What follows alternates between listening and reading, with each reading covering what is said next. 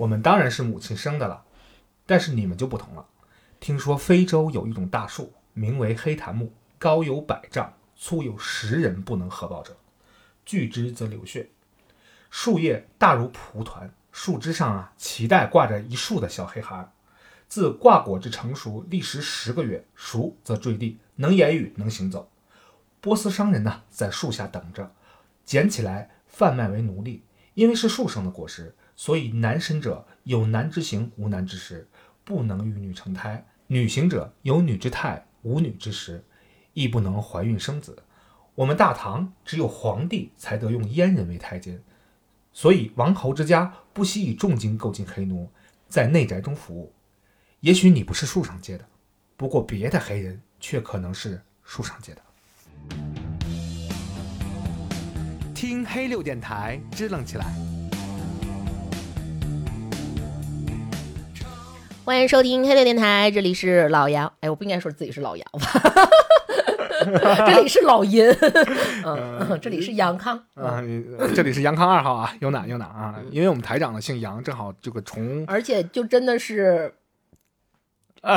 这个阳，真的是太阳的阳啊！这个没有办法，就是呃他的姓，但是没关系，我们这个这个大家都阳过了是吧？我也阳过了，所以我们呢又能聚首来给大家录上我们的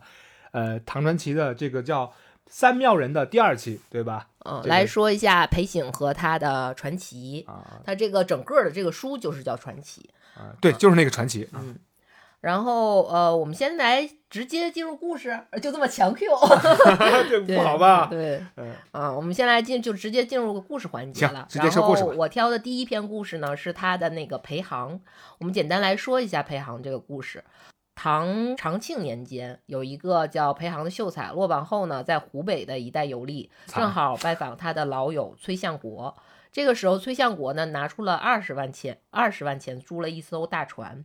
打算带着家里的人一起，等于是返乡回京啊啊！裴航也登上了这个大船，住在是吧？对，然后住在他隔壁的呢是一位姓樊的夫人，长得非常美丽。原文说她是为国色啊，懂了啊，就是真的是大好看的这种，超级大好看。嗯，裴航和他住的很近，而且这个房屋之间的这种隔音不是特别好，那肯定啊。然后总是能听到一些声音，然后裴航是看到了这个。呃，樊夫人之后呢，就是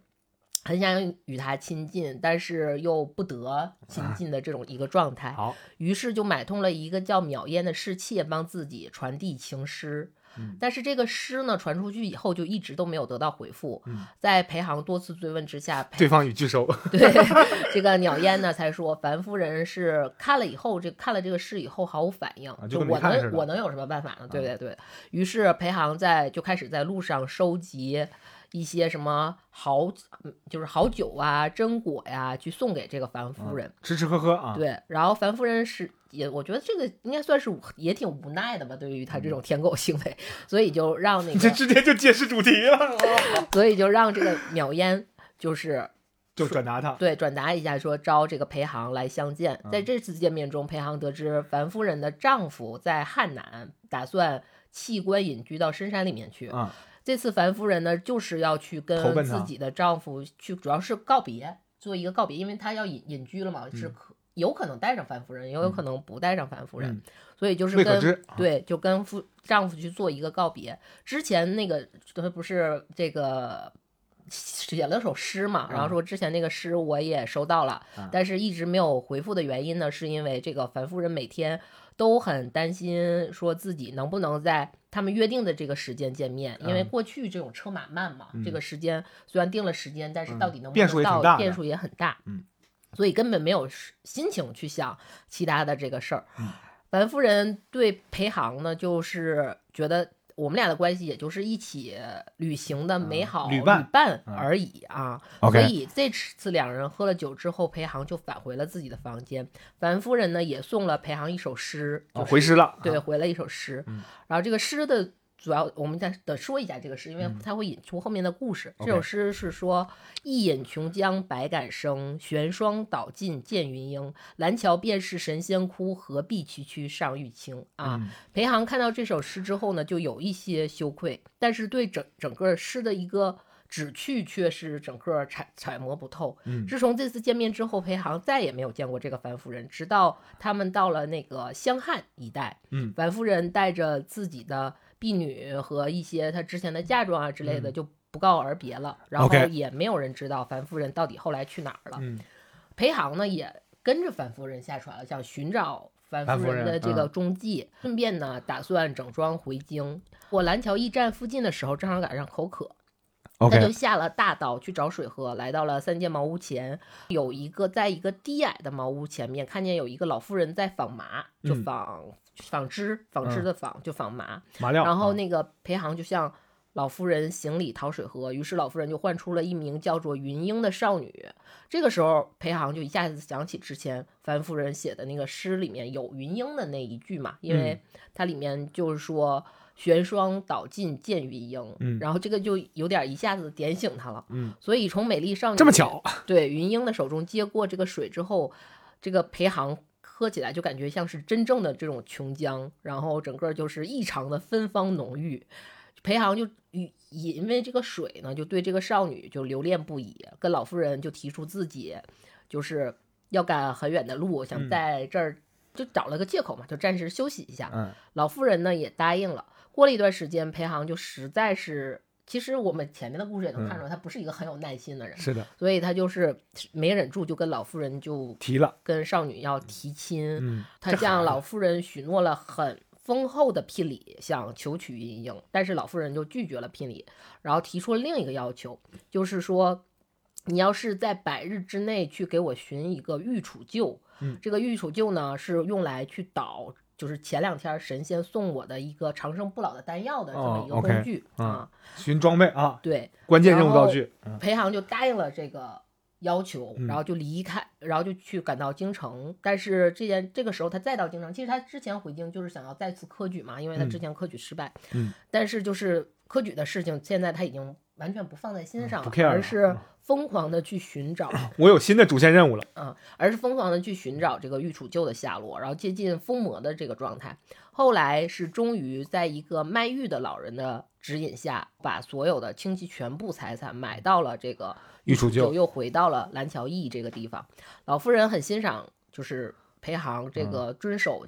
就是遵守信诺的这个，嗯啊，然后但是少女银鹰就又提出了她自己的要求，就是我妈的要求你达到了，我也有要求，OK，就是让裴航为她捣药百日，然后裴航二话不说就开始捣那个神药，对他白就是等于白天他就捣药，晚上休息，而在他晚上休息的时候，然后他就看到，嗯，就是老妇人把他那个。之前说那个长生不老的仙丹和玉杵臼都收到了内室。有一天晚上，裴航就听到了内室传来一些捣药的声音，然后循声去看，看到整个屋子里充满了那种白色刺眼的光芒，就加 buff 了的那种。好的。然后而大财宝是吗？对，捣药的就是一只兔子，然后。这个是他一个中间一个特别奇怪的见闻，然后到了百天之期的时候呢，那就是老妇人就说：“我这个药终于捣好了。”然后就决定带着裴航和云英进山去筹备婚礼。在山中仙境的这个婚礼上，裴航又再就是不仅见到了就是很多仙人呢，嗯，然后又遇到了他之前在船上认识的那个樊夫人。这个樊夫人呢，其实就是云英的姐姐。OK，她的丈夫呢，那个仙君叫刘刚，这里面交代了一下这个名字啊，就是仙刘刚已经成为了真人。婚礼之后，老夫人带着裴航和云英也住到了仙境之中，然后服食了仙丹，他们之前打的仙丹，然后也最终成了上仙。这个故事的结尾呢，是说到了太和年间，裴航的朋友卢浩在蓝桥又遇又遇到了裴航，嗯，然后在这个时候在说到自己。得道成仙的这个事儿的时候，裴航还送给了卢浩蓝田玉石金、啥啥啥 金斧云丹一颗，并让他带信给自己的亲人。卢浩觉得这也是他人生的另一次机会嘛，就又马上就跟向裴航磕头，巅峰了，我靠！对，去求教这个整个的这个能得到的奥义。裴航引用了老子的一句话，他说：“虚其心，实其腹。”对，卢浩也是。不是很能参明白其中的道理，嗯，然后就是裴航算是给他稍微讲解了一下，就是说心多妄想，复复漏精义，亦虚实可知矣。凡人自有不死之术，还丹之方，但此未便可教，翌日言之。啊，就是卢浩知道自己就没戏了，然后就是解释完这些，他也不太明白，就没戏了。然后在这次之后见面之后，就再也没有人见到裴航了，是整个这么一个裴航的这么一个故事啊。听起来好像是一个人的，就不是有点不是怪怪谈的那种。呃，其实我们主要是说，为什么我会把裴航这个故事。就放到我们第一部分，第一部分里面，就是先说，因为我觉得这个有一点点像，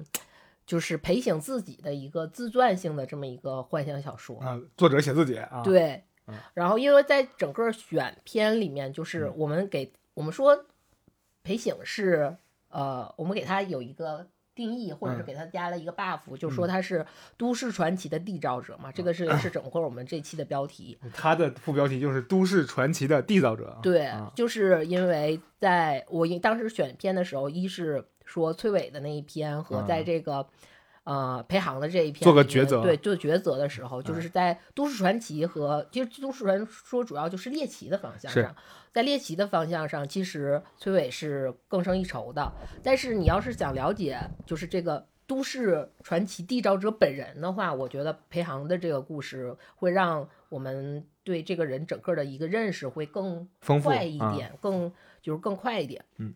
然后这个。我们刚才说的这个培养的故事，整体来看是一个呃爱情故事下的求仙访道的故事啊，是的，嗯啊，然后整体的其实呃，我们看传奇，它整体的这种道教类的故事是占它总篇幅的八成以上的。嗯，OK，所以可以知道，就是说裴醒这个人纯道，对，是一个百分百的道家。历史上其实对他的那个记录也非常少，《新唐书》。只有一句，只有四个字吧，不能说一句话，就是只有四个字来记，就说说他是高骈的，就是从事，嗯，然后后来手下呗，就是对，后来就是后来就加上就是清代学者的一个整理吧，就是可以可以确定的两条，就是裴醒曾经是静海军节度使高骈的张书记，就是是一个书记的这么一个。第二条呢，就是裴醒是高骈任成都节度使时候的副节度使，就是副节度副使，可以这么说。所以，其实裴醒和高骈两个人算是绑定很严重的。我们要了解裴醒，就是要了解一些关于高骈的一些事事情，甚至可以说，就是呃，有很多后来人看传奇，尤其就大大部分故事认为认为就是，呃，裴醒写传奇这个故事，实际上是有一点儿。阿谀和诱导上司的这么一个作品啊，就舔有点去投其所好的意思，是一个有点媚上者的这么一个，嗯，就是有一点这样的一个成分在啊。呃，但是其实如果常听我们电台知道，我们这个得有个转折吧？对对对，但是这里面有一个但是啊，就是要不然他凭什么成为我们的妙人？阿谀的媚上者，他其实是不能被我们划到妙人的这个范围范围里面的。啊，所以我们就回到刚刚的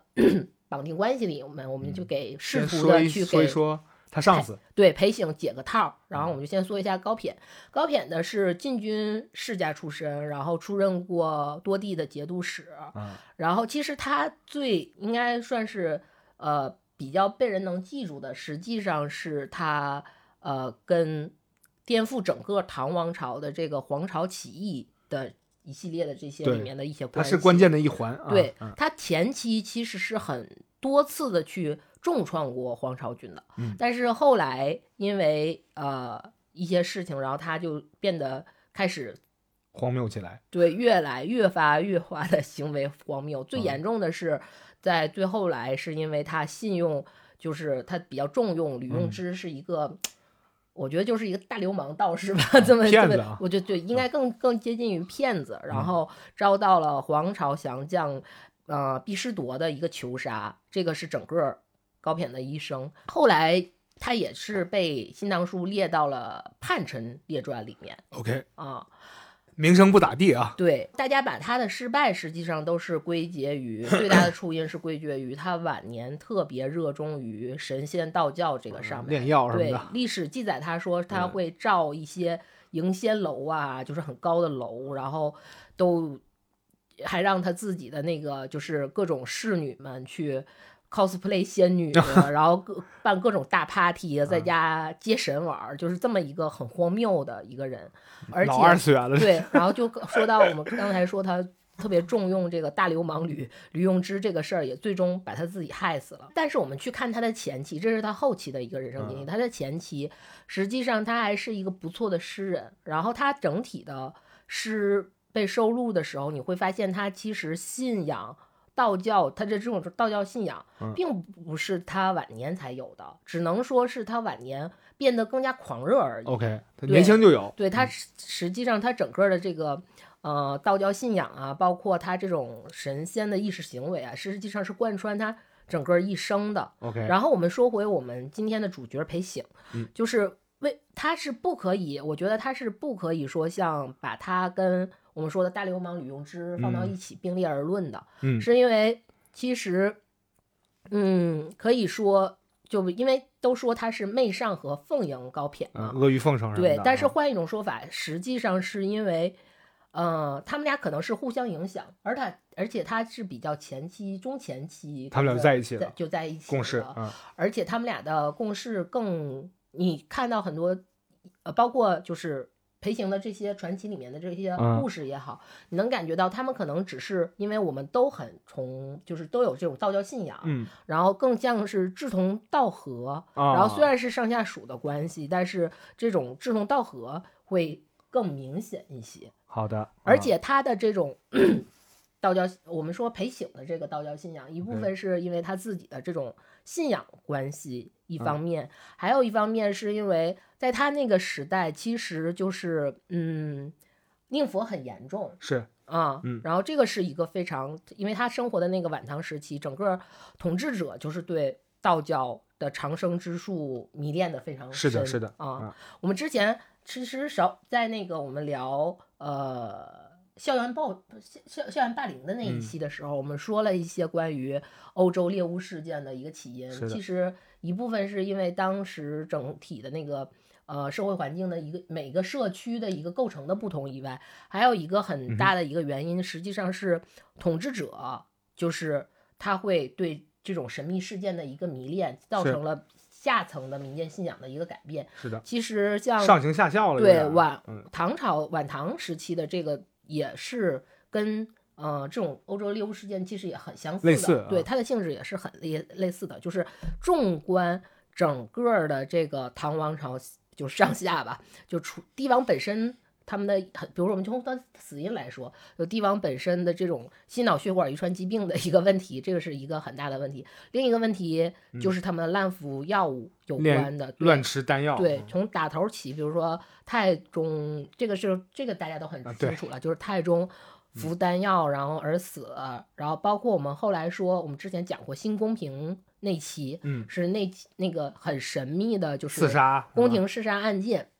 我们会当时也是怀疑这个刺杀对象宪宗的那个状态，也是因为服食丹药导致他自己后面这种命运的惨剧吧，可以说是，而且包括他后面的，就是这些继任者，就是。呃，都是基本上他们年年纪也很短，就到后面，比如说敬宗啊、武宗啊、宣宣宗啊，就这里面其实我们看，比如说《西游记》的故事里面有一段是比丘国的那个原型，其实它是涉及到发生在文中时期的一个故事，就文中文中当时就是重用了说自言有仙丹之术可委若正宗为这这个正柱的这个人为相，然后。大概是到大和九年，出现了京师额言正柱为主上和金丹虚小而心肝，然后就是以至于就造成了整个的民间的一个恐惧，怕孩子被老妖精捉走。对对对对对，所以其实整个那个呃，就说在那样的一个环境下，其实道教信仰其实变成了一个比较单一的，当时比较相对来说比较单一的一个信仰。嗯，所以他们俩是一个这样的一个。呃，我觉得算是有共同信仰的一个同同事关系吧，是这样的一个情况。所以他很多这个故事，我觉得不完全是阿谀奉承什么对奉上的对。然后我们说了一个客观的一个历史背景下，我们拉回来再说一说裴醒这样一个，嗯，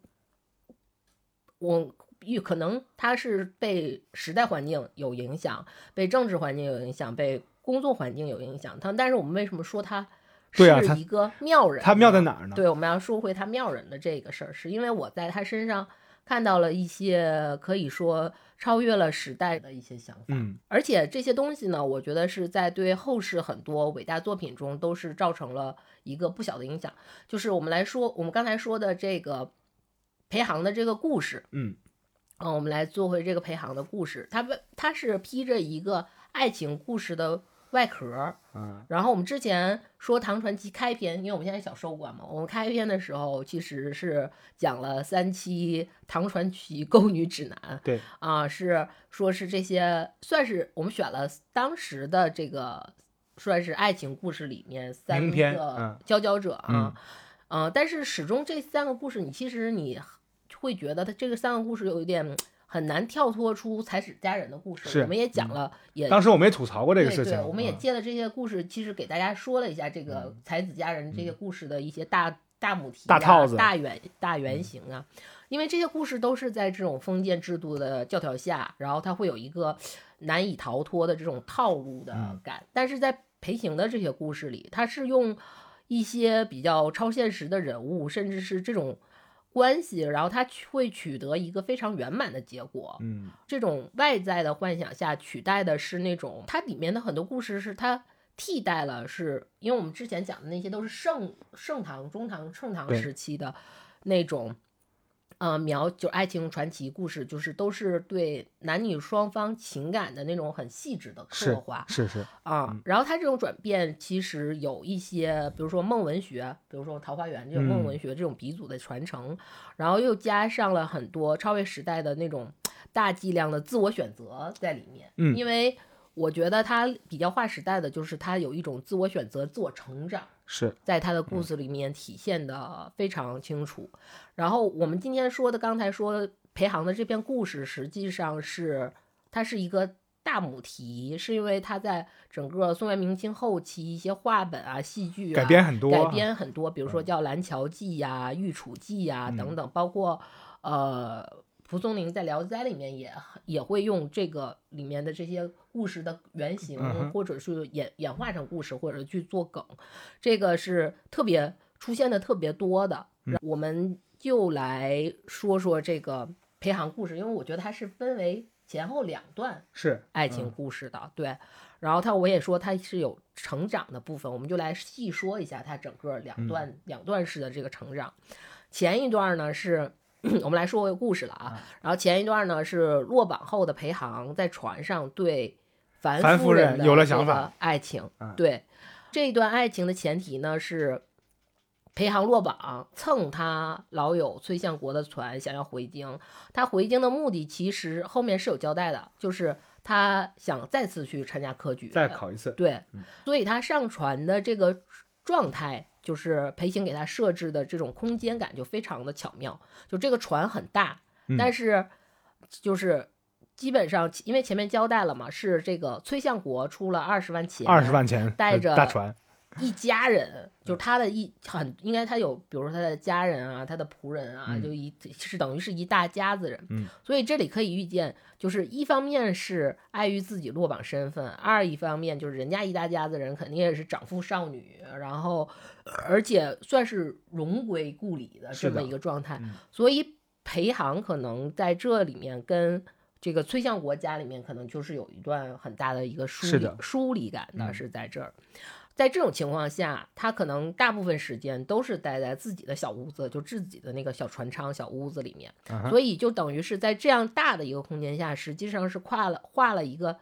套了一个小小监狱、小盒子、小空间空间里面的。在这个时候，他就出现了另一个情况，这个另一个情况是说，船舱和船舱之间的隔音没有那么好。嗯，他先是知道了他隔壁住了一个有国色的这个。妇人对叫樊夫人，而且他在隔壁的这个说话呀、活动啊，他都听得见，对，都是能听得见的。你可以这个时候我们可以想象一下，就是一个落魄 的、孤独的大龄单身且身体功能健全的男青年，在漫长的旅途当中遇到了一个他之前隔着帷帐。看到的一个美丽的妇人。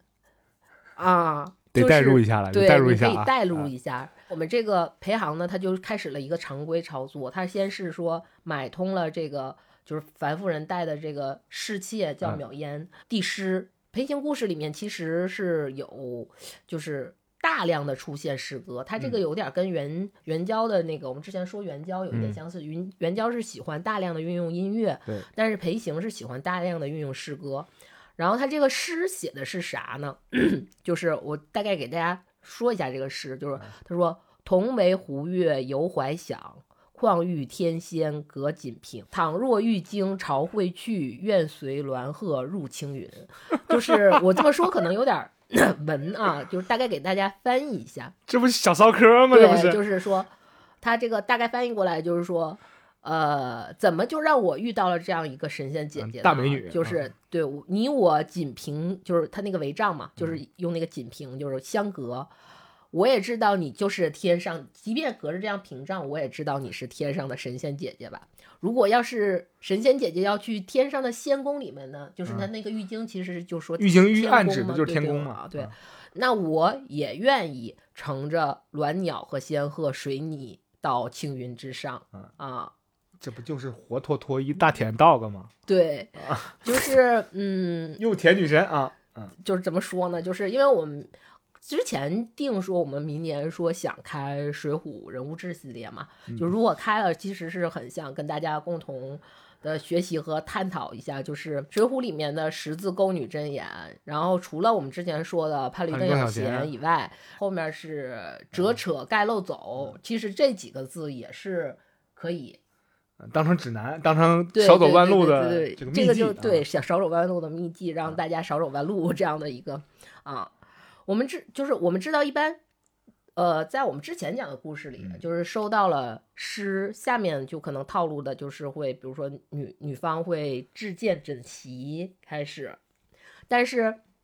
实际上这个我们在故事里面看到的就是说这个发展没那么没没有那么顺利，根本就没没理他这个茬。裴航就是看我在精神世界里征服不了你了啊，然后你还不是对方的好友，对，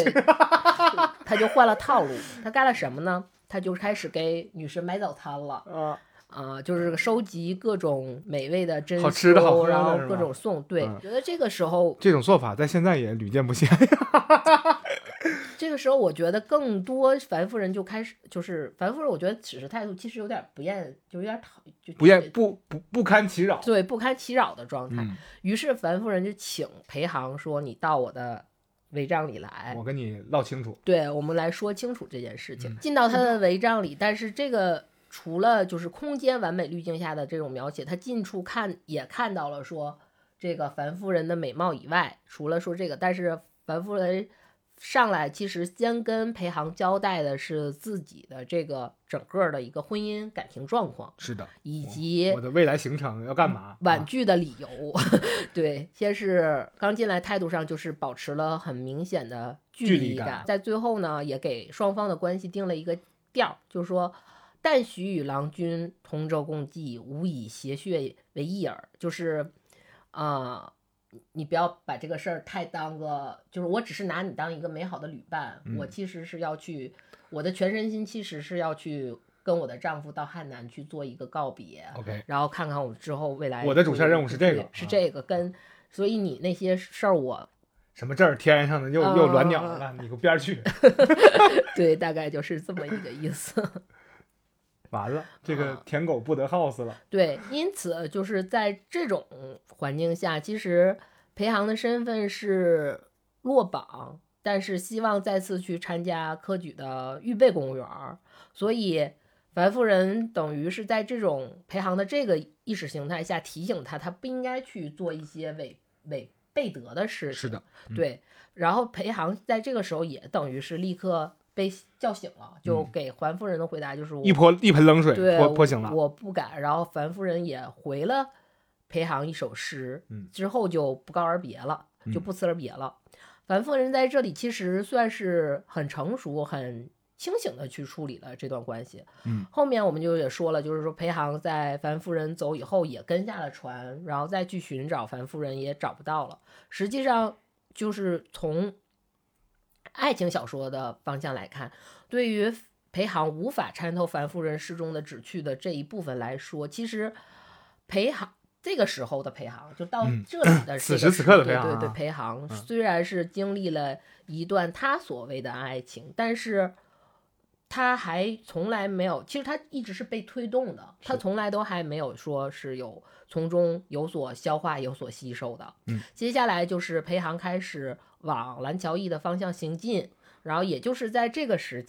间，然后他中途就觉得自己口渴，向茅草屋外的这个老妇人讨水喝，老妇人就换了云英出场。云英主要就是这个名字，主要是出现在了。樊夫人的回诗回诗里面的这一块儿，它就很接近于那种催眠中有一个安全词，有一种钥匙的这样，一下子就点醒了这个裴当时的裴航。冰，嗯，云英。对，虽然并不是很明白到底是中间有什么关联，但是这个时候一个美丽少女递过来。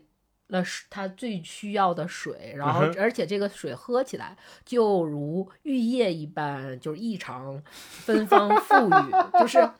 我觉得那一杯水在那个时候给裴航喝，可能就是人生巅峰体验，是吧？爱情的味道。对，那那其实这是晕轮效应啊，就是因为这个妞太美了，对吧？所以给我递过来这个水都像她一样美。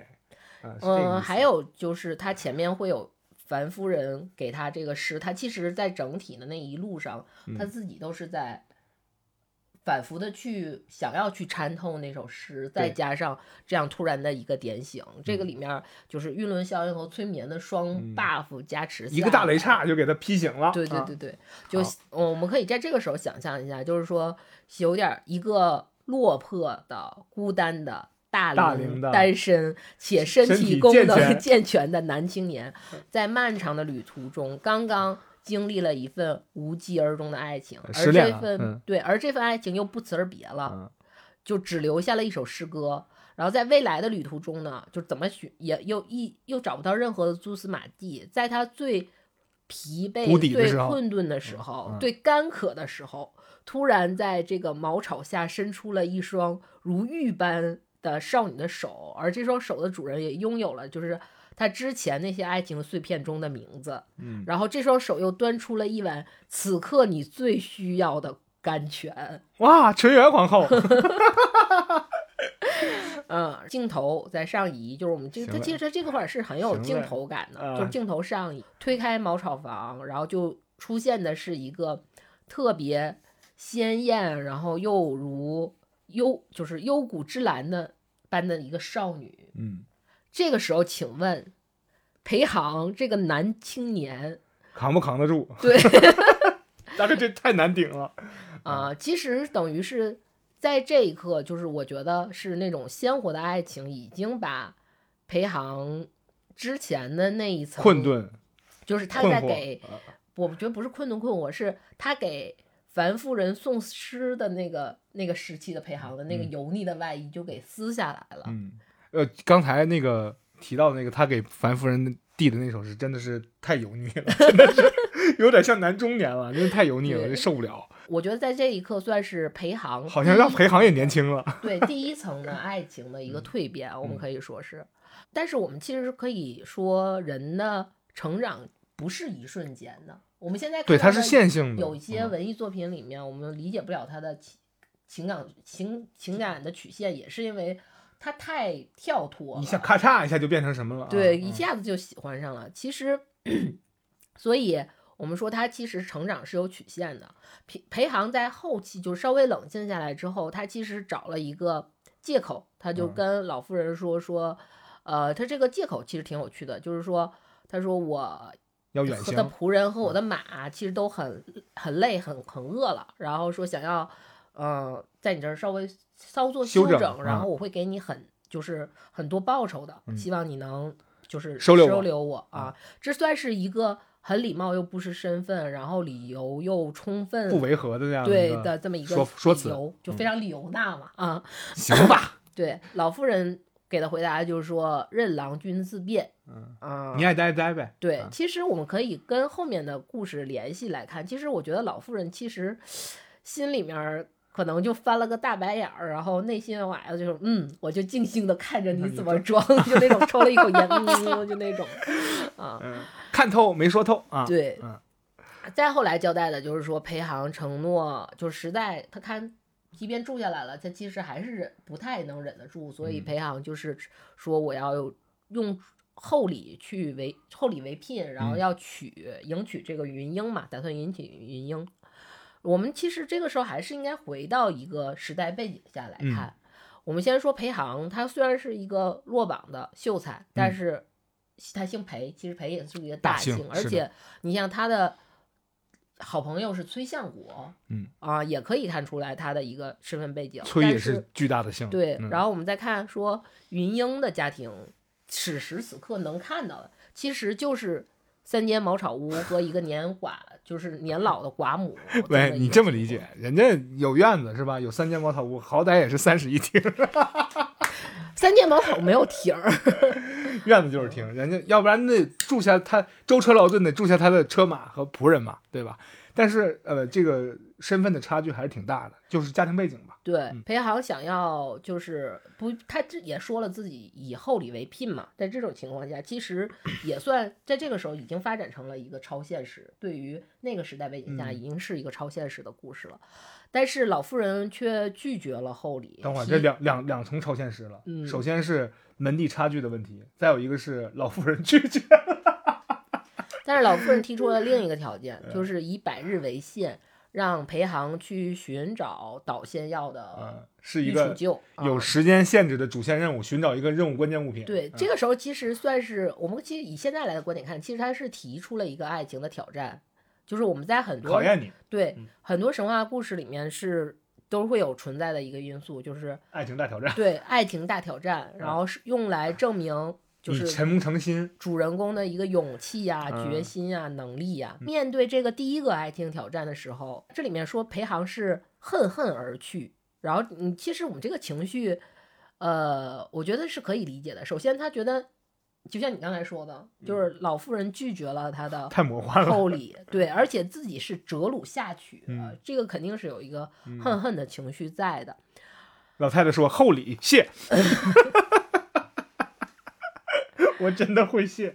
对，好玩的方向去发展了。嗯，裴航呢就回到了京城，开始疯魔一般的去打听这个御楚旧的这个事儿，而且已经在这里就是已经明确的交代说，他已经完全不在于科举的事情了。嗯，那就是次要的编，就是支线任务。对，以至于就让周围的人都觉得他这个人是不是疯了？过了很长时间，然后终于经人引荐，就购得了御楚旧。嗯，但是这个价格也很高，所以裴航就等于。掏空了身上所有的钱，也卖掉了象征自己身份的仆人和马匹，买到了这个御楚就，就腿儿着，就因为他 仆人马匹都已经没了，腿儿着就跑回了。心诚。对，蓝条驿。老太太已经算到了，你就得全都得卖光啊，靠自己。可能老太太当时也这么想的吧，所以老妇人就是被他这种，也被他打动了，就答应了这个亲事。但是在这个时候，其实。这个是这个挑战还没有结束，事主还没说话呢。对，少女就提出了第二个条件，就是让裴航去捣药百百日。嗯，一百天你给我捣药啊。嗯，这个这里头就是有一个很很干脆的、很很利落的一个描写，就是当时说老就这个老妇人解下了这个是带在身上这个药，然后裴航马上就去捣这个药了。嗯啊。用我们现在的词来，其实有形容就是一个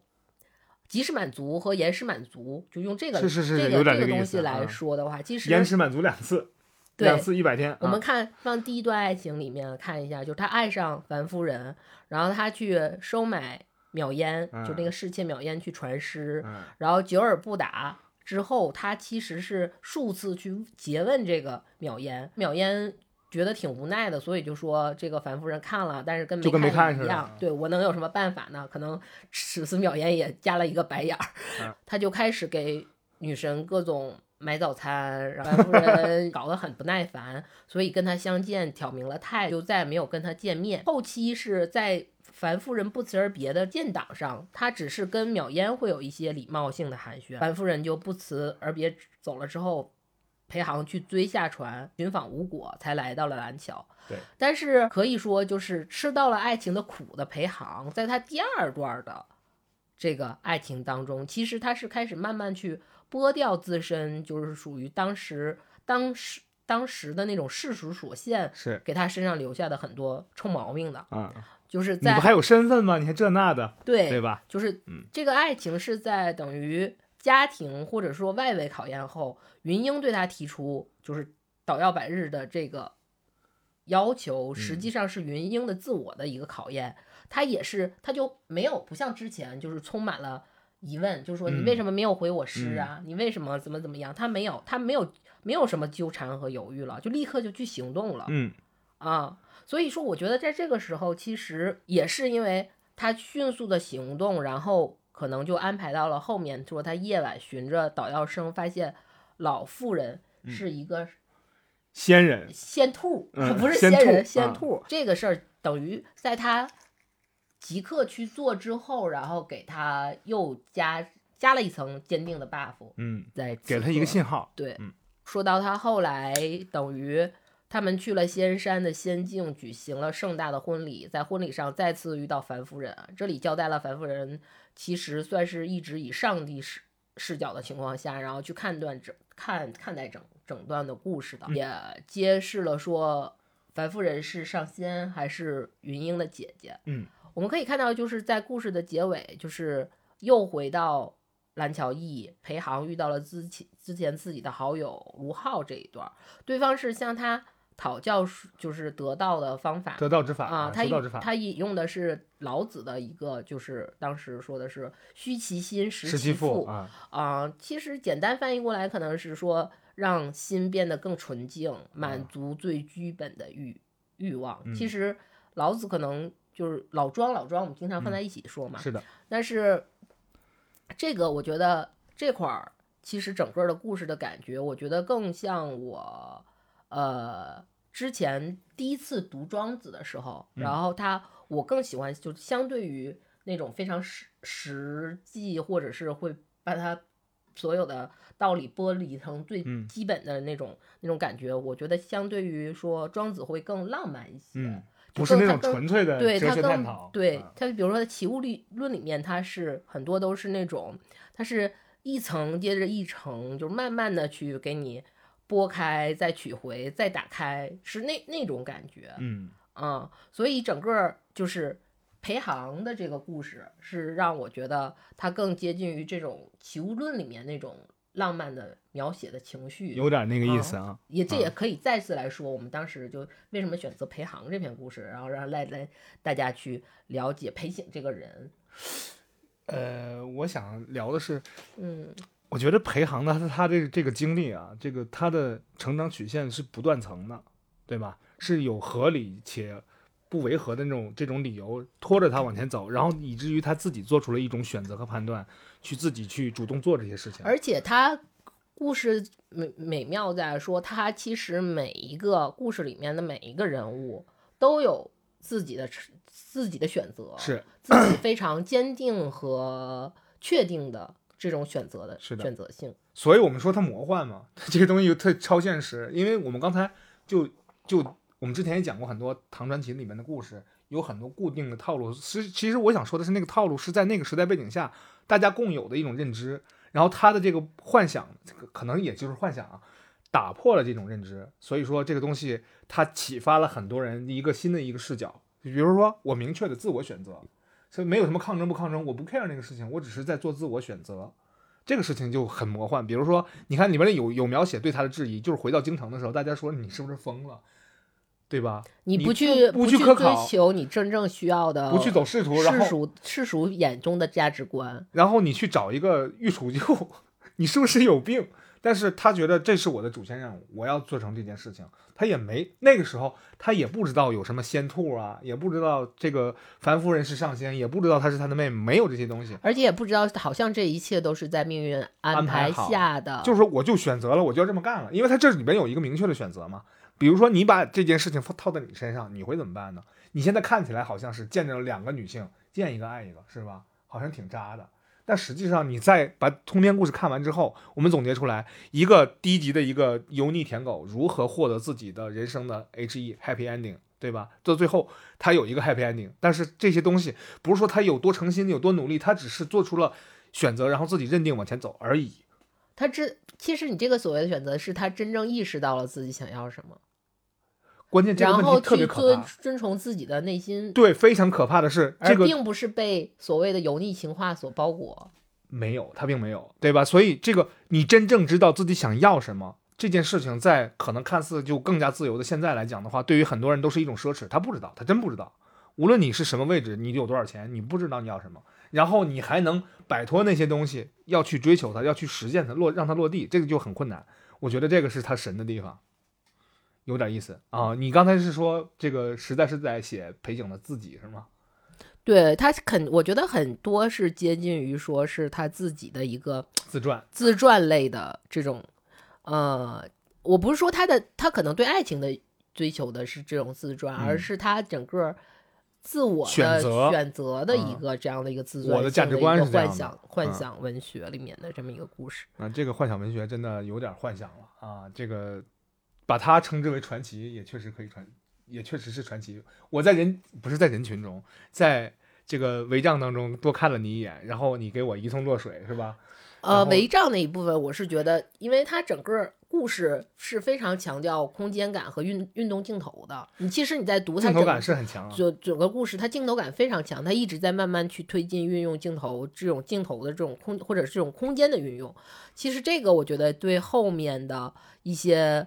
很多故事也是有，也是能有影响，是能看到痕迹的。对这个空间感的运用，确实也是挺巧妙的啊。这个其实我我是觉得，在后期当中也很多作品会有这样的。呃，其实它这种空间感运用，呃，非常妙的地方，并不是说它是以一种自发性的或者是镜头感的一种方向，其实它是内在思想的一个运用。是，它是结合的很妙。嗯，结合的很妙，是因为实际上它这种。超空间的这种、这种、这种、这种形式是落在了它本身的道教思想里面的。嗯，因为在隐性当中，其实道教是存在一个逆时序成仙的一个底层的心理逻辑的。是啊，所以他把这个东西变成了文学，放在了文学里面，这个东西也是通顺的，因为它是有底层的逻辑在，嗯，在的。怪不得，但嗯。这个想学还学不来呢，但后期在明清小说当中也会有很多这种空间的这样运用的方式，估计也是会多多少少。它里面会有一些的是，其实是等于呃，包括我们后期看的一些空间，比如说我们说《红楼梦》或者《金瓶梅》这种，对，尤其《红楼梦》是很，因为它出现一个大观园的这样，它是有一种诗学或者是那种文学的继承，但是裴醒的这个其实是他的一个。呃，精神宗教精神的这么样一个继承的一个延续，所以它还是有一个细微的一个不同在里面的。我们不聊比较文学的事儿啊，对对对对对。同其实呃，那我们就再说，我们刚才说了一个是它这种空间，这种空间感，不管它这空间感是源于什么嘛，然后还有就是他强大的自我选择，然后以至于。这种在这种强大自我选择下，其实他人是在关系当中的，所以他会出现一个你在关系中对他者的一个思考。所以我就要引出我们今天的另一篇故事。这 Q 的不硬，够软，对，软着陆啊。对，就是这个另一篇故事，就是《昆仑奴》。这《昆仑奴》也是因为我们开篇，我们挑了一段王小波的那个小说，就是节选。啊，立新街甲一号与昆仑奴里面的一段节选。嗯，先说一下昆仑奴这个故事吧。这个故事大概讲的是大历年间有一个官二代叫崔生，啊姓崔啊，姓崔啊，和某一个建立了超级大功勋的一品大员关系很好。呃，为了下面我们比较就是方便讲述吧，然后我们就就。以后接下来我们就简称他为一品啊。行，对，就这一天，崔生替自己的父亲去一品那里去探病。崔生是一个非常恬静清雅，然后又略微有一点点孤僻的这么一个少年。在主人的，就是到了主人的内室以后，然后他看见几个歌姬在服侍，就是在服侍。崔生呢，就进来，先是跟一品转达了自己父亲。对一品的关心，然后对一品呢很欣赏这个年轻人，就让春生坐下来陪自己闲聊。请坐。此时就是这个时候呢，屋子里有三个歌姬，其中有一个穿了一个红绡衣的姬女，端着一盘儿，呃，算是叫甜酒酿樱桃的这么。是一个食物，就很很高级的一个小小甜品吧。一品呢，就让他拿一碗给崔生吃。崔生当时有点很害羞嘛，应该还是一个少年，就非常害羞，对，就没有吃。觉得这个时候也有点就是稍微开玩笑的一个性质，回回一下气氛。所以一品就让这个穿红绡衣的这个妓女呢，拿着勺子去喂他。崔生不得已才吃了一些。嗯。然后红绡就吃了下去，对微笑就是很。崔生起身告辞的时候，一品就说让他希望他经常来做客，然后于是就让红绡去把这个崔生去送了出去。崔生出了院子，回头一看呢，就看这个红椒对自己竖起三指，然后又将手掌反复三次，翻了三，再指了指胸前的小镜子。就只说了一句话，说记得呀，就一定要记住啊！转身离开了。崔生回家之后，和父亲先是汇报了一下他去探望一品的这个情况。回到了学校，就开始害起相思病来。每天都念叨着一首诗，这个诗呢，就是我们先也我们要说一下这首诗啊，就好啊。悟到蓬山顶上游，明当玉女动星眸。朱飞扮演深宫月，应造菊姿雪艳愁。这大概意思就是，就是说，姑娘，你就是那仙山上的仙女。珠玉的耳饰和你明亮转动的眸子让我着迷。扮演的朱红大门内深宫中的月光啊，也有一个和我同样为情而愁的美丽雪白的姑娘吧。哎呀。啊，这只是我翻译出来的骚话，但是实际上他说的比我还这太直白了。这个，但是现在姑娘也听不见，她只是自己在对自己在念叨，就说明她其实挺为情而那个，就是犯犯相思病很严重嘛啊，就这么一个情况。然后他身边的人呢都不知道他在发一个什么发些什么疯，然后只有一个叫摩勒的昆仑奴问他，就说你有什么不开心的事儿啊，说出来吧。崔生当时呢就说你们这些人怎么能明白我的心思心思呢？就有点少年强说愁那个。摩洛说只要是你能说出来，我就能办，帮你摆啊。崔生大惊，就把发生的事情跟摩洛说了一遍，摩洛。听完非常有把握，崔生就又把跟红霄分手时就是红霄的那个怪异的举动告诉了摩勒，摩勒当时就把这个破解出来了，就是红霄的意思呢是十五月圆之夜去一品歌姬三号院找他，啊，就翻译过来是这样的。摩勒呢就让崔生准备一套青色绸缎的紧身衣，并答应帮他除掉。就是他们这次前行下最大的障碍，也就是一品家是其实是有蓄养在那个歌姬那个院儿门口，实际上蓄养了一只比老虎还凶猛的，呃，就是一种神犬啊，叫对叫孟海啊，叫狗子叫孟海。就崔生准备了酒肉去犒劳了摩勒。到了十五这天晚上的夜里三更，然后红绡坐在扮演着的那个。门的屋子里好像在等待着什么，让门帘轻轻被掀开，崔生走了进来。红绡非常惊喜，并问他是怎么过来的。于是崔生就把原原本本这么实诚，天哪！对，而且就把那个摩勒也喊了进来。红绡用金子做的酒杯斟酒，感谢了摩勒。红绡告诉。崔生说自己本来是北方一个富裕家庭的孩子，嗯，是后来被驻军逼着才做了这里面的歌姬的，嗯，虽然自己之前过着锦衣玉食的生活，但是并不开心。既然崔生你身边有这么厉害的人，说非常希望自把自己解救了，嗯，把我带出去。崔生听完呢，就刚开始没有说什么话，就很犹豫的样子。摩勒呢就说：“如果你想好了，这件事儿也不难。”于是摩洛开始帮红霄就搬了他三套的妆帘，趁着天亮之前，又背着吹笙和红霄就飞越了十余道高墙逃了出去。这是他妈忍者吗？对。天亮之后呢，一品知道了红霄的失踪和这个孟海犬的死亡，他觉得自己的家里安保已经。就是失效了。对，已经做的如此之严密，居然还发生这种事情，而且没有留下任何痕迹，一定是侠客所为，所以让家人对这件事保密，不要声张。红潇在崔生家里面呢，隐秘的生活了两年。嗯，又到了花开的时节，他们就驾着车子到曲江游玩，被一品家里的人看到了。这时候红潇的行迹才暴露出来。一品很惊讶，就叫了崔生过来询问了整件事情的经过。崔生也当时也没敢隐瞒，就非常详细的全 全交代了，并且说摩勒是唯一的主要执行人。一品听完之后呢，就是说啊，歌姬犯了这样大的罪过，但是他都已经在你家，既然住两年了啊，也就算了吧。但是这个摩勒呢，是个天大的祸害，就是必须得除掉。然后就派了五十个兵士拿着武器，就去包围了春生家的院子。嗯，想把那个摩勒围住。对，就这个时候呢，摩勒就拿了一把匕首飞出了院子，士兵就开始向他射箭。在箭雨之下，摩勒身的身法是又快又稳，转眼之间就消失了。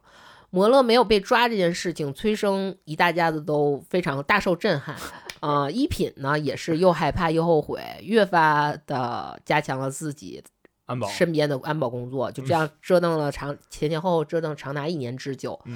就这样就又过了十年。崔生家呃崔家的人呢，在洛阳街市上再次看到了这个时候还卖药的罗勒，不罗勒去卖药的摩 勒，罗勒叶摩勒啊，再次看到卖药的摩勒，说这个他当时这个容貌啊和以前是一模一样的。以上呢就是整个裴景昆仑奴的故事。外国人不显老是吗？嗯，我们选择裴航的故事呢，是因为我们觉得他更像是呃裴醒自己的一个幻想类的自传。嗯，然后我们今天说裴醒，我们其实是给他加了一个标签的，说他是都市传说的缔造者。啊，是因为他大部分的小说其实都跟这篇《昆仑奴》一样，它充满了很多的那种都市传奇猎奇的味道。嗯，我们说都市传说应该有什么元素呢？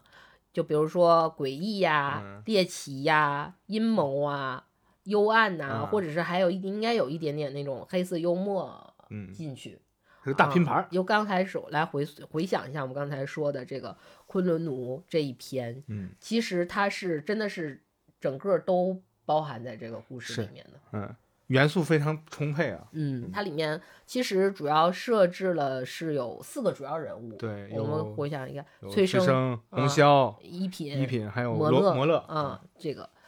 呃，可以打一个比方，我觉得他们其实是有一点点像在同一个舞台下，然后每一个人。出场，啪打了一个聚光灯，然后他做了一个自述，然后这个聚光灯灭掉，下一个人出场，啪再打一个聚光灯。先锋戏剧啊！对，整个人都孟京辉了，我天呐。我们其实是可以追着这道聚光灯的影子，我们来看一下这个几个人物。我们先来说说崔生，因为他是在故事最开始先来介绍最先出场的人物，上来先介绍说他的父亲是显辽，这个。也就是说是非常显赫的一个大官儿，又说崔父和这个一品还很相熟。这个一品其实，我觉得在这里面都不需要揣测 啊，对，因为直接念身份证。对，在大历年间能称为盖代之勋臣的，就只有郭子仪这超级大功勋，对，超级大功勋就是郭子仪呗。嗯，啊，所以说这样的家庭里，呃，崔生。自然也就能得到，它里面说是有牵牛卫这样的官职，是相当于是皇家的禁军。嗯。啊，唯一不是家庭元素能决定催生的一个特质呢，就是说他是年少，有一点点不谙世事，所以他面对洪潇在投喂他吃那个甜酒、甜酒念樱桃的时候，他其实表现出来那个少年的那个羞涩的。当然，这也是我觉得这个也是红潇选择他的一个非常重要的一个原因。面对红潇这种初次的亲密，然后并且送他在送他的时候有一个奇怪的举动，嗯啊，他回来之后呢，就是长吁短叹，被昆仑奴摩勒询问的时候，他他回答的时候其实非常有他那个。他当时那个位置，他那个那个阶层的人的那个说法，他说：“鲁备何之而问我襟怀监视？”就是可以说，就是你这种下等人，对，你猜我在想什么？而且是因为你根本就解决不了我这种事儿，其实他已经已经在说你解决，所以他是不相信摩勒能解决，他也不相信摩勒能明白什么是爱情，他心中的爱情，对，他是不相信这件事情的。他们之间实际上是存在着巨大的那种阶级造成的无法共情的那种鸿沟的，嗯。所以在摩勒说打保票，就是说无论什么事儿我都能办到的时候，其实崔生就是原文说是害其言意，遂具告知，就是惊诧于说他能说出这种话，对你能说出这种话，就是所以就才把自己这种心思心事儿啊什么，当时就全都交代了一遍。然后听完了崔生的经历之后，摩勒依然保证说自己能够胜任，所以，嗯。就是崔生把整个红霄告别时候这个怪异举动，就谜语人这一套吧，告告诉米莉，他其实是有一点点劝退的意思的。是，但是摩勒是快速解开了破解了那个密码，这个谜肢体谜语。然后崔生大喜，就问说，他觉得这个事儿其实在 一点一点变得有门儿了。嗯，就问摩洛说，接下来该怎么办？其实我们可以现在来看一下催生的一个需求排次是。得到红销，对，而信任摩信任摩勒，嗯，其实在此时得到红销的需求，就是这个需求排序之后，等于是已造成整整个事件的去慢慢发展一个展开，嗯，对，摩勒就提出了非常详细的那个潜入计划，在这里面其实，呃，需要再次强调的是，崔富和一品是很相熟的，所以昆仑奴就这个摩勒，他是。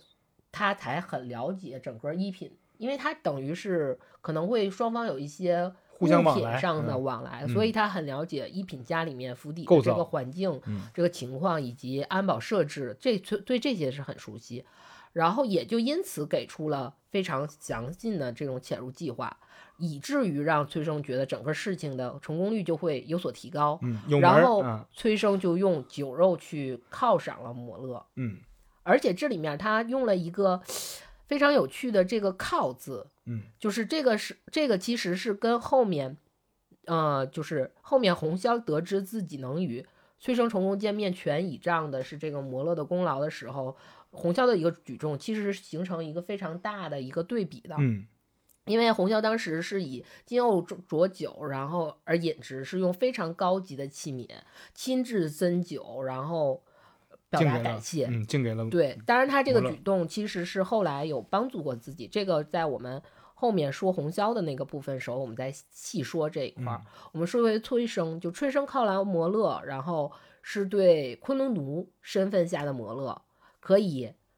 顺利完成一个任务的一种奖励是啊，这个奖励对是完全不同的，就是赏下人的对对奖励，因为他用的是靠靠嘛。后面故事继续往下发展，崔生如愿的见到了红霄，然后红霄对崔生一番表白以后，崔生是沉默不语。嗯，用然后呃，我觉得在此此刻，其实崔生是陷入一种两难的处境的，就崔生对红霄很喜爱。但是这种单纯的性吸引可以走到哪一步呢？嗯，就是还有一个就是崔生可能自己也没想好，就是他在再次见到他，其实是觉得他没有想好，说我再次见到红霄会有一个什么样的结果？嗯，他这两面都是没有想好的。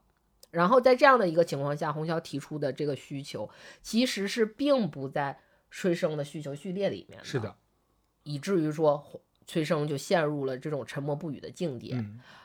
后来就是是摩勒主动提出帮助红霄完成整个出逃计划。嗯，红霄的成功出逃到后来的东窗事发，催生被一品叫到面前，去问，去这些提出这种质疑。其实崔生给出的是，呃，视拒而不敢饮，遂戏言端游，皆因摩勒。附和而去，嗯，就他的成长的家庭让他知道这件事情其实是非常严重的，他兜不住。对，严重的其实并不是携带歌姬私逃这个事儿，对，而是其实这件事情涉及到的对方的这个人是一品，所以崔生才非常害怕，全都撂了。并且说出主要的实施人都是摩勒一人所为。对，这里面呃，我们可以理解一部分情感是有在我们面对巨大恐惧的时候那种不自觉的推卸责任的这种，但是我相信，虽然崔生年轻，但是他不至于傻，他其实是知道这个事情严重的关键性在哪儿的。一品就。派出了五十个全副武装的正规军，就假释嘛，就是正规军，包围了崔生的院子，但是结果并没有抓到摩勒，让人跑了啊。到这儿，就是说原文说，然崔崔家大惊愕，就是崔生在故事后期表现可能让我们觉得挺挺孙子的，就是什么事儿都全撂，不是人啊，对，甩锅，而且实际上这一切，呃，算是他的家庭给他带。带来的，嗯啊，在那样的就是一个社会环境下，其实这一切没有什么错误可言，嗯啊，崔生在他整体的性格，其实他就有一个非常显明显的一个标志，就是他很被动。我们可以看到，他其实前前后后都是很被动，他一直在一个被动的状态下，就是被所有的人的推动的前进，包括后来的这种，就是其实。摩勒被捕这件事情东窗事发，其实，呃，我一直说崔生并不傻，但是为什么他明明知道带着红绡乘车去曲江赏花会暴露，嗯，最后还是发生了呢？我并不觉得是因为两个人在一起幸福的甜蜜的生活的两年啊这个事儿冲就是冲昏了他的头脑，而是赏花其实这个整件事情是红绡。在后来再一次推动催生的一个结果，嗯，这个事儿是实际上是红霄策划的，呃，不是策划，就是它其实只是一个推动，不能说这件事情并不能，我觉得不能，呃，错不是不是不能揣度，而不能为不能定义为策划，嗯，就是他推动了，他对，无论是主观还是客观，红霄在这个时间是需要打一把名牌啊啊。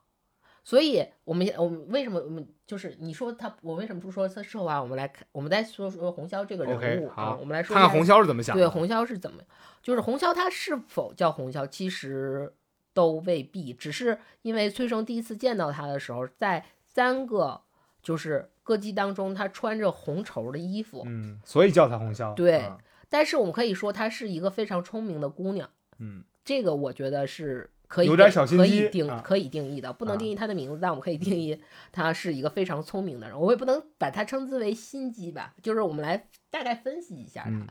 就是春生在第一次拜访一品家的时候，在他进到一品的房中的时候，就是韩红绡在内的三个歌姬已经在屋子里了。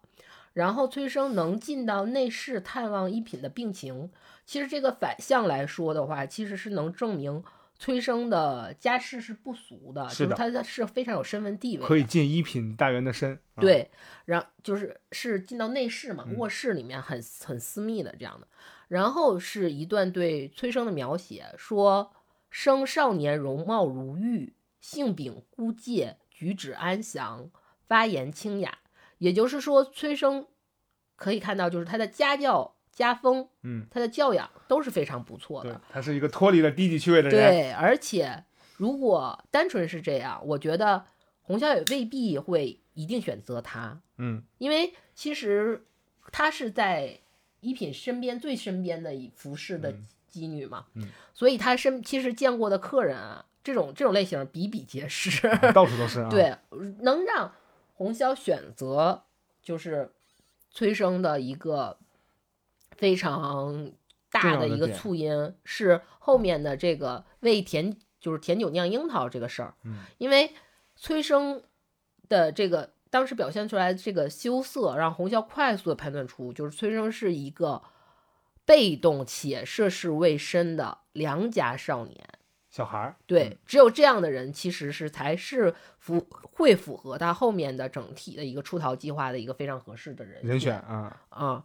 果然，他就把这个崔生送出去之后，崔生回头看了他，于是洪潇就做了一把谜语人啊啊！你破解去吧。对吧？就看看看你聪就不聪明。是他首先是燕阶绝代，就是这些人长得燕阶绝代，其实是在形容他们长得都非常的美丽，然后再加上这种神秘，对于崔生就羞涩的崔生来说，当时致命打击。可以判断出来，我们站在红校的角度上可以判断出来说，我就是有点像灵能百分百，就是此时啊出逃计划成功百分之二十啊，好，啊，有进度到这一条了。刻，对，已经有进度条了。我们再来看，在实施，然后之后，我们其实整个故事描写是崔生怎么跟摩勒去进行一番对话嘛。嗯，但是在镜头再回到红霄这边来的话，其实就已经是时间就是推到了实施计划的当天。我们看到红霄他是扮演着门，然后室内的灯光微明。原文说是翠环呃翠环出醉，红脸才疏，欲恨无言，出愁转盈，就是说是什么呢？就是卸下了。翡翠的耳环洗去了脸上的胭脂，然后忧愁的表情在微弱的灯光下，让她显得更加美丽动人。而且她在这这个时候，画面给你凹的。对，他在这个时候还吟了一首诗，就这首诗呢是说：“深谷莺啼恨软郎，偷来花下解珠当。碧云飘断音书绝，空倚玉箫愁凤凰。”就在这一刻，他其实其实是并不确定自己，就是无论是计划是否开始，但是在行动上，他其实已经开始自己的计划了。在运开始运转自己的这个运行自己的这个计划了，可以说是，因为在白天的时候，崔生其实看到他是穿着红绸衣，嗯非常明艳鲜活的自自己的，嗯。但是下一面就是下面需要再次打动他的是这个不施脂粉、楚楚动人的自己，哎呦我哥，我这逆风如解意呢，我容易磨摧残。对对对，其实有点像那个嬛嬛嗯复二次复从，就是嗯前面蝴蝶，嗯就是我 营造注意啊气氛那段对对对，然后再下一段可能就是我要小梳妆正、嗯小正悬窗的那种、那种状态啊。又一个嬛嬛诞生了。好，嗯，如果是春生在这个时候如期而至，然后他一定能看到如呃如此这般的自己，其实这一面的自己。呃其实这块儿是有点表演痕迹，嗯有点过重的地方，因为这块儿出有点出卖那个红绡的地方是哪儿呢？就是良久厌世生，就虽然当时他里面就是过了挺长时间，他才知道是催生嘛，嗯这个意思。就是虽然当时屋子里的灯光很昏暗，但是作为计划的主要设计人嗯对这个地方其实是有一点儿表演痕迹演严重了，啊但是实际上催生呢是非常吃这一套的，嗯就是有一点那种大家都到倚梅园，然后啊，有呃了有了对对对，对小时期了，小时期了啊，对对对对对，那个那个那个那个状态，吃了吃了，嗯嗯，红霄需要再次确认计划程度度有多高。再来评估一下进度，条。然后啊于是他就问了崔生说：“你是怎么潜入的一个经过？”嗯得知有摩勒相助的时候，这个时候我们就能再次看出红霄非常聪明的一个地方。嗯他让崔生把摩勒招进来，诚心感谢摩勒，而且他等于是。就我们刚才说的，他用金的高级的酒杯，然后去亲自斟酒感谢他。实际上，这种这种行为在有意和无意之间，这一步是帮他找寻找了同一阵营的一个新队友的一个行为，嗯，而且算是给他呃后来的整个计划成功非常重要的一次转机。我嗯觉得，就是因为我们可以试想一下，如果是崔生自己是一个身怀绝技的少年，嗯不靠母不不依靠摩勒的帮助，对他独自来跟红校见面，或者是像我们之前的故事，他买通了一些一品家外围的人，啊，看门的，对吧？一个人前就是进来到红霄的房间，那基本上可以断定后面故事的发展可能就是，要不然就是始乱终弃，然后嗯或者是无疾而终的爱情故事。对，要不然就俩肯定人跑了，怎么着的？呃，跑的可能性不大，跑不了和尚跑不了庙是吧？对这里头就要说到，就是我们的这位都市传传说的缔造者，嗯我们的裴醒，其实他笔下的故事基本上都是 H E 的啊，happy ending 啊、h a p p y ending 的。所以是非常可以安心使用的。啊，我们再做个故事啊，就是红绡交代了自己的一个身世，然后表白了自己并不是想要这种锦衣玉食的生活，嗯而是想跟吹生，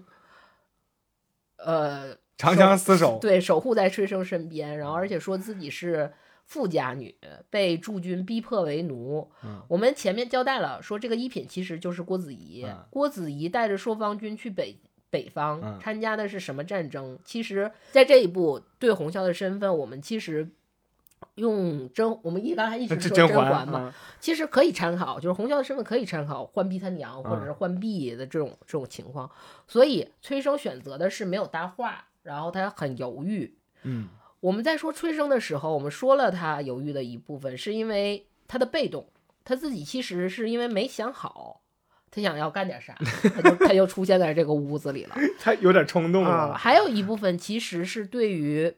红绡的这一番说辞，真正能打动他的部分其实是很少的。所以整个就计划当中，如果不是突然间出现摩勒这个人物，嗯实际上红绡的计划还是偏理想化一些的，嗯，很难往下继续推进。刚才我们推乱了嘛，肯定对跑不了，对对对对，但是这个时候非常关键的摩勒就是一口答应下来说。多大点事儿，就接过了这个计划的大旗，就开始继续进行推进推进了。嗯其实我觉得这个时候摩勒对就是接过这个计划大旗这个事儿，我觉得呃，不是说因为红绡希望是介于自己悲惨的身份来打动大家，但是实际上红绡的这个身份其实有多少去触动呢？能他能打动的对象其实是吹生。对，他要表白自己曾经是跟崔生是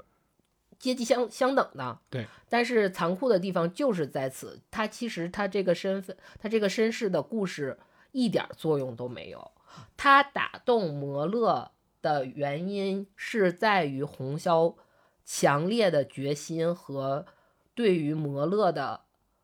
尊重和认信可。对信任，这个是他打打动摩勒的点。摩勒花如计划之后，这里就有一个细节，我觉得是挺值得玩味的，就是说摩勒是先让他把他的各种，其实就是啊其实就是他的细软、啊他的钱啊啊什么的钱财带走，对，他是先搬搬了三波这个的，嗯，然后才背着两个人跑，两个人跑。其实这里面是充分表现摩勒算是一个十分贴心而且很清醒的人。前面他帮助崔生，我们可以看到，其实他这个是相当于他这是他工作职责所在，他分内的事情，因为他就是他跟崔生本来就是上下级的关系关系，嗯对他答应红绡应该可以 说是在情感冲击下的一种行为，但是从这个细节能看，他其实并没有说是一个完全会被情感冲昏头脑的这个一个莽嗯夫的形象。他确认了新目标，然后他就开始马上立刻为这个新目标制定计划然后执行啊，而且他后续的无数步，他其实也是做了打算的。嗯，因为我们后面说红霄藏匿在崔生家有两年，没被发现，没不不只是不是没被发现，是因为我们他后面再往后的结果是崔生带他去曲江赏花嘛，嗯。那就说明他其实，在崔生家待这两年是能快乐，非常快生活的非常快乐。嗯。之所以能非常快乐，并且两年之后要求崔生带他去赏花，师生还就还依着他的一个原因，我觉得就是这他前面搬这三次嗯。这个物质基础嗯，细起到了对非常大的一个决定性作用。嗯啊，所以以此为分界点，前面说他潜入一品家是技能或者是体术方面嗯的异于常人，这次其实也是埋下就是结尾催生崔家人十年之后再次看到他在洛阳，就在在洛阳的街市上再见到他，然后说发现他。一点都没有改变的嗯一个伏笔是说明他在身体和思虑上其实是双重的这种神人的 buff，就是这是一个世外高人或者是得道之人的这种硬指标的。嗯嗯，再来说说就是说，呃，我们刚才说的两年后曲江赏花事件，嗯，可以想象春就是红潇在春生家这两年判断说很幸福嘛，我们刚才说了，然后以他的聪明。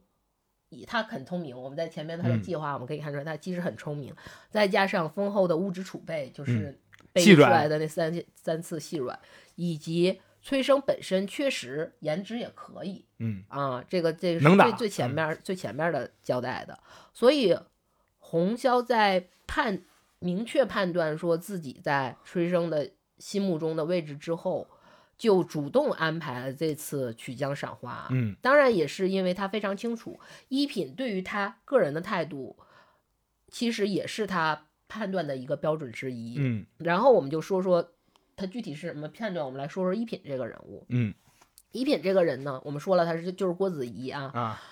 他是真的是在。呃，我们历史上少有的是立下了不世之功，还能全身而退，就是全功保身。我觉得是可以说全功保身的这么一个人。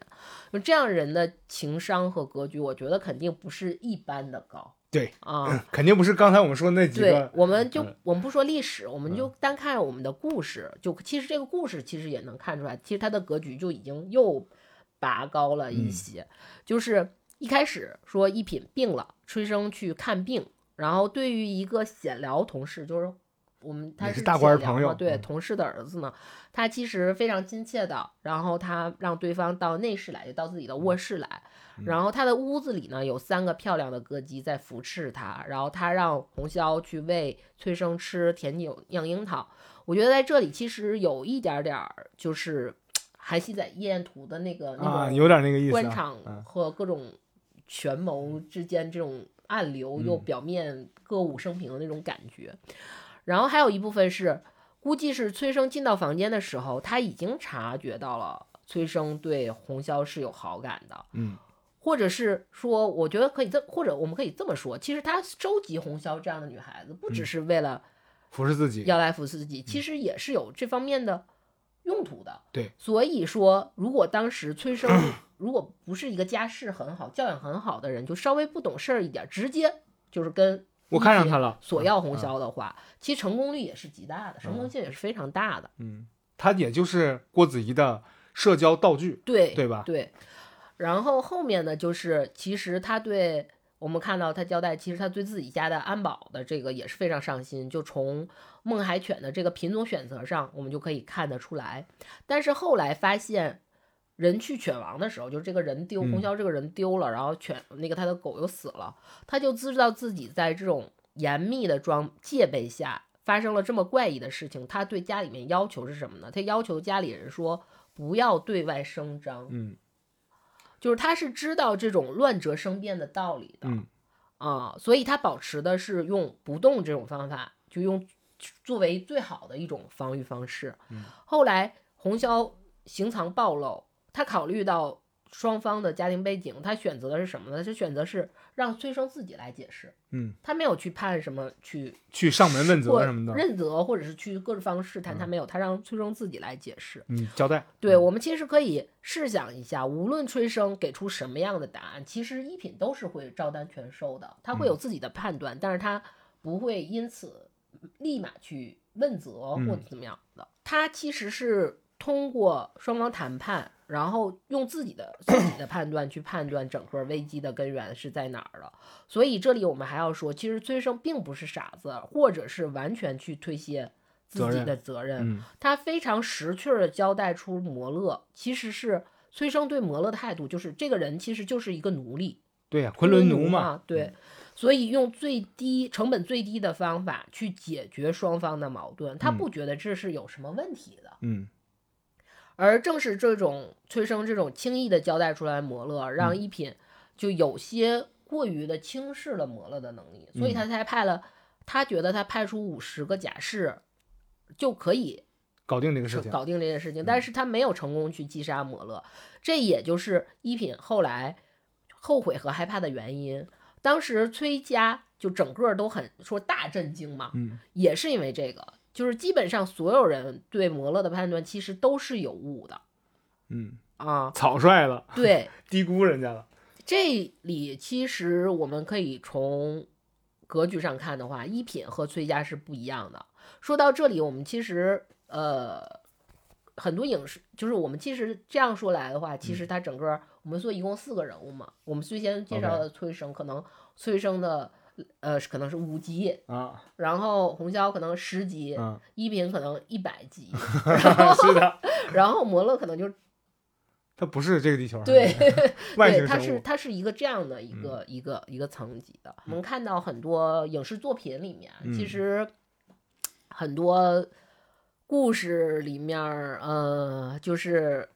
对昆仑奴的形象都是我们的非洲兄弟，黑奴啊，对对对。但但不过实际上，《唐传奇》中就是所谓的这些昆仑奴，实际上是指的是中印半岛和南洋诸岛。就是昆仑奴普遍的特点，它里面介绍说是体黑发卷，身短体小，深谙水性，力大如牛。所以从人种上来看的话，算是南亚人种。对它这里面就是我查了一下，他说是属于呃尼格里托人种，就是是矮黑人种。然后这般一般他们是通过。战争掠夺呀，国家进贡啊，人口贩卖啊，这种途径，然后传播到中国来的。主要是分布在我们，那也就是说，那其实大部分就是分布在我们的沿海、沿海地的沿海地的地区，就是主要是广州啊、扬州啊，然后其次就是我当时的首都长安、洛阳是这样的。他们主要承担的一些工作呢，其实因为他们深爱水性，所以可能就是海运工作比较多，打捞啊、海运呐。然后或者是那种力量型的工作，还有一些是因为，首先这些人是非常非常的外来者，所以他们其实没有什么关社会关系和根基。呃，一些比较大的家庭呢，其实会培养他们去处理一些管理家族财产之类的工作。OK，这个也是呃当时昆仑奴的一个主要的工作方向。嗯。我们之前说杜子春的时候，我们介绍了说，呃，芥川龙之介的杜子春啊。然后我们开篇今天开篇引的是王小波的这篇啊，啊，立新街贾一号与昆仑奴这故事。因为我个人也是非常喜欢，就是，呃，王算是比较喜欢王小波的作品吧。一个是因为我们开篇这一段儿虽然非常魔幻，但是。呃，算是从味道上非常贴切的写出了我们这个时代对于异族那种一厢情愿的那种浪漫感。是的。还有另一段是，虽然它是改写，但是它其实非常清楚的写出了那种昆仑奴和红椒之间，呃，那种超乎男女之情的那种相互欣赏。嗯，就是在情感和。就情感上是跟原本的故事有一致的地方啊，然后因为很多就是文艺作品里面，它会有一种呃借他人呃之杯酒浇自己的快垒的这种局限啊，但是其实我觉得嗯。王小波算是跳出来了，这种是的，这种嗯，这种格局的 跳出格局啊，所以其实大家也大家也大家也可以去看一看这样的故事啊，推荐大家读王小波啊。嗯我们呃，就是我们以昆仑奴为例吧，因为这个故事整个都充满，我们刚开始说了，就是也是因为他是都市传奇的缔造者嘛，然后我们说他因为这篇故事是真的是都市传奇的集中了他整个的要素，比如说阴谋论。然后有猎奇，啊，有点点小色情，伴随着一些小幽默啊，就是都，呃，其实裴景大部分的故事都是这种，包括他后来自己写了修炼内丹的故事，就是那种修炼内丹不是故事啊，是书了，也都流传下来了。嗯，我觉得，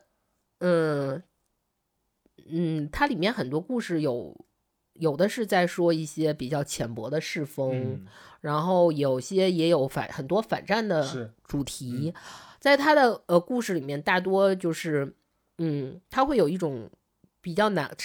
我那个时代在那个时代比较难以见到的，就是女性会比较稍微富足和那什么一点，但是男性相对于贫困潦倒一些。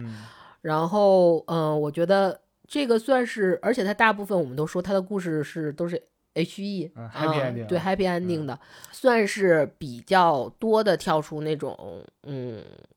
始乱终弃故事的套路的那么一个那个我们真的看太多了。对，就是我觉得想就是可以想象一下，就从一个文化兼容并包、自由开放的盛唐啊，然后到后期被锁在门第观念中这种浅薄的世风啊，崇尚侠妓啊，全民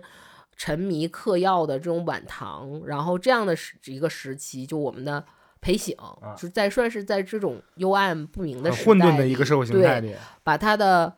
在工作和生活中的一些现实素材，再夹糅自己的信仰、幻想，包括他自己的那种，呃，算是精神、精神或者信仰的，呃，宗教的这种哲学，也都杂糅到他的故事里，然后去编编织这种一个一个的都市传奇故事啊，都市传说。我觉得这些故事里头，首先是那些不知去向的失意文人，然后去追求那些呃能够真实认清爱情的女人、女子吧，女奇女子嘛。然后或者是在闹市之中再次瞥瞥见到那些不老的容颜，然后神人们对，然后发出那种，嗯，我觉得它里面每一个都是。故事传传奇故事背后都会有一个非常鲜活的人物，嗯，包括他们这些鲜活人物的一些，呃，他在当时的社会里面的那种非常完整的一个成长，是无论是情感的成长曲线，还是他，呃，整个想法、精神上的一个成长曲线，都是非常的，呃，我觉得是算是很高级的故事。我我有另外的一种想法，你看我们现在在聊之前过去的这些文人作者们呢，就觉得他们在他们那个呃历史的那种环境下会有局限性啊。我们很高傲的认为那个时候的人就是有局限性，也就是说我们现在知道的比你们那时候的多，对吧？你们的局限性就体现在那里。然后呢，他刚刚你刚才说了，他有各种各样的工作呀、生活呀，包括他自己的信仰，包括这种他自己认同的哲学观，给他局限住了。但是他并没有认同这种局限，而是像你像的想的那样，就是杂糅在一起，然后写成这些一个又一个的那种都市传奇故事。我觉得这个这种幻想精神是我们现在人反倒欠缺的，所以我觉得他很妙很神。没有，我跟你觉得，我觉得我恰好跟你相反。为什么呢？我不觉得是因为我们我们各自陷入了局限性，我只是觉得，我只是乐观的 认为那些东西我们曾经拥有过，但是我们遗忘了。我们觉得，我觉得可以适时的去召回唤醒，召回和唤醒。你说我这么说是不是积极向上了？哎，也也不是，其实我也能认同你那样的，是吧？就像我们之前聊的时候，比如说我们，我刚才慨叹啊，在唐朝的时候就把这些事儿都给琢磨清楚了。然后你说不止春秋战国的时候就玩的，春秋战国之前就对，就就玩透了，这事儿已经玩琢磨透了。到现在，在几千年之后的今天。还就这么点事儿，但人家已经提前就琢磨透了，比你那个古希腊还古到古早很多，对吧？然后这个时候就想，那我们现在想不清楚某些事情呢，是不是中间丢了？我们正在往回捡的过程当中呢？是有没有这种可能？我们在复复苏这种自己的思想，觉得，哎，有这么个事儿，老祖宗之前说过，我知道，但是我还得再琢磨琢磨，它究竟是怎么回事？其实它是多一个我们之前讨论的可能性的问题，嗯，就是。因为我我们可以简单说一下，我们这段停更的原因，是因为我们各自阳了，然后各自就最开始是隔离，然后后来是阳，然后后来是各种这种各种事件，然后包括呃很多人说，呃阳后阳过阳康之后会出现的一个非常重要的症状就是脑雾问题，我也个人我也出现了脑雾的问题，然后我觉得可能我们那段时间就是在。脑雾状态下，但是我们如果呃去做一个培培自己自我训练，自我训练的一个过程，然后让我们可以接受不同的可能性的同时，我们也就我自己就在，其实我的脑雾状态解除就是在于我做了开了自己给自己开了一个脑洞，然后重新去做一个小的训练，然后发现了一些可能性，然后一下子就。把我的脑雾给打开了，给播散了。是不是我们那个时期也是存在着一些脑雾？然后，但是我们在不断找回可能性，然后，嗯，之后，我觉得找回更多可能性这个事情，它是一种按不住的自发的一种行为。它不是说我们要担心它可能就彻底绝根了，可能不会，就总会有嘚儿就冒出了个小新芽，然后又开始接着开枝散叶，它总会有这样的循环，有可能，我猜想是这样。要不然的话，凭什么几千年前就能把这些事情想得那么清楚？那个时候的物质文明、精神文明可没比现在发展到哪儿去，对吧？你就觉得你有人很很能重古啊，觉得那个时候发展的很快，也没有。那个时候的可能就是大家把这事儿想明白了，中间我们可能又遗忘了，现在又捡起来了。可能觉得，呃，裴醒这样的人，他当时可能我们现在的眼光他有局限性，他能编辑出来这么具有幻想色彩的这种都市传奇故事，呃，还是觉得这个人有点按照我们现在的说法是超越时代了，要不然就是穿越回过去了。要不然就是这是一个神人，所以但是实际上我们刚才分析说他并不是，是因为他完全基于他自己的身边的素材，一外部分是他是自己身边的素材，二二一个就是他其实包括我们说他的那种呃对于呃整个环境的处理，包括什么他这种所有描写，嗯，其实都是基于他自己的信仰或者是他的哲学观，哲学观，嗯。其实这个，而且这个哲学观往上往上归宿，其实也不是他那晚唐时期的那个哲学观，而是再往上很多年、更多年前、很古早的、更古早的一个哲学观。这事儿就有点耐人寻味了，有点意思啊。所以我们就今天讲的这个妙人是裴行，他是他的妙，你总结一下他的妙在哪儿呢？他的妙是在于，我觉得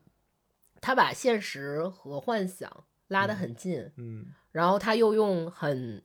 呃，大家喜爱的方式，去重新拆解这些元素，然后杂糅成一个浪漫的故事，浪漫的都市传奇故事。嗯哼，这个是我觉得他妙的地方。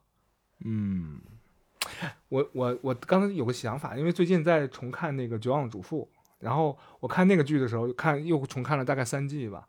然后就联想到裴行了，就是会把很多那种东西就揉进去，然后他揉的虽然不是很多呀，那种呃那种情感，那那那传递出来那种情感嘛，就我觉得有一种联觉，就觉得和他很像，就有有一种借借借鉴了他。不用说《尊方主妇》，可能《主要主妇》稍微远一点，就比如说最近比较稍微比较火一点的，就是那个白莲花啊，白莲花度假村是叫白莲花度假村，还有白莲花酒 店那个，反正就白白莲花。对对，第二季。其实它也是说，它嗯，其实我觉得它它也很像一个都市传说故事，它里面有谋杀，有各种情欲的翻滚，嗯然后最后它里面也探讨了一些关于，它其实是在说性的力量，然后去呃整个其实前期感觉好像还有阶级压着，还有金钱压着，资本压着，但是后面我们用人类最单最底层第一生产力对性，然后去推。去改变了，变成了一个爽剧，变成了一个复仇大戏，好像我们最后它又是一个爽的结局。嗯，这个其实跟都很像，都在这样的一个故事的框架里。哎呀，其实按照我们想法，就是有一种有一个贬义词叫食人牙慧，然后还有一种词就是说过去的那种它构架出来那些东西，被我们今天还能继续来使用，再继续翻新。也就是说，后辈不断的去汲取前辈的这种。营养和力量，然后慢慢的去慢慢去发扬，演变出更多可能性。我觉得这是一个非常乐观的一个思绪吧。就像你刚才说那样，就是不是一个乐观和积极向上的一种想法。对我们是找回，我们不是，我们没有，我们也没有丢。只行行行，你这说法够克制，没有创新。现在这些 找回就不错了。我跟你讲，找回就不错了，嗯，对吧？寻回找回，好的，可以可以。你看我生了病之后，是不是更加乐观积极了？行吧，这是我们的第二个妙人，对吧？裴行啊，大家可以去上网查这个人啊，呃，一查一查这个人，一查一个准儿。不要说这个，转发五百条，行吧？那这期就到这。嗯，感谢收听音乐电台，这里是，我都不敢说我的名字了，感觉不太吉利。没事没事，大家不会往这里去影响。这是朝阳，嗯，这里是优娜，好吧，那我们下期再见，拜拜。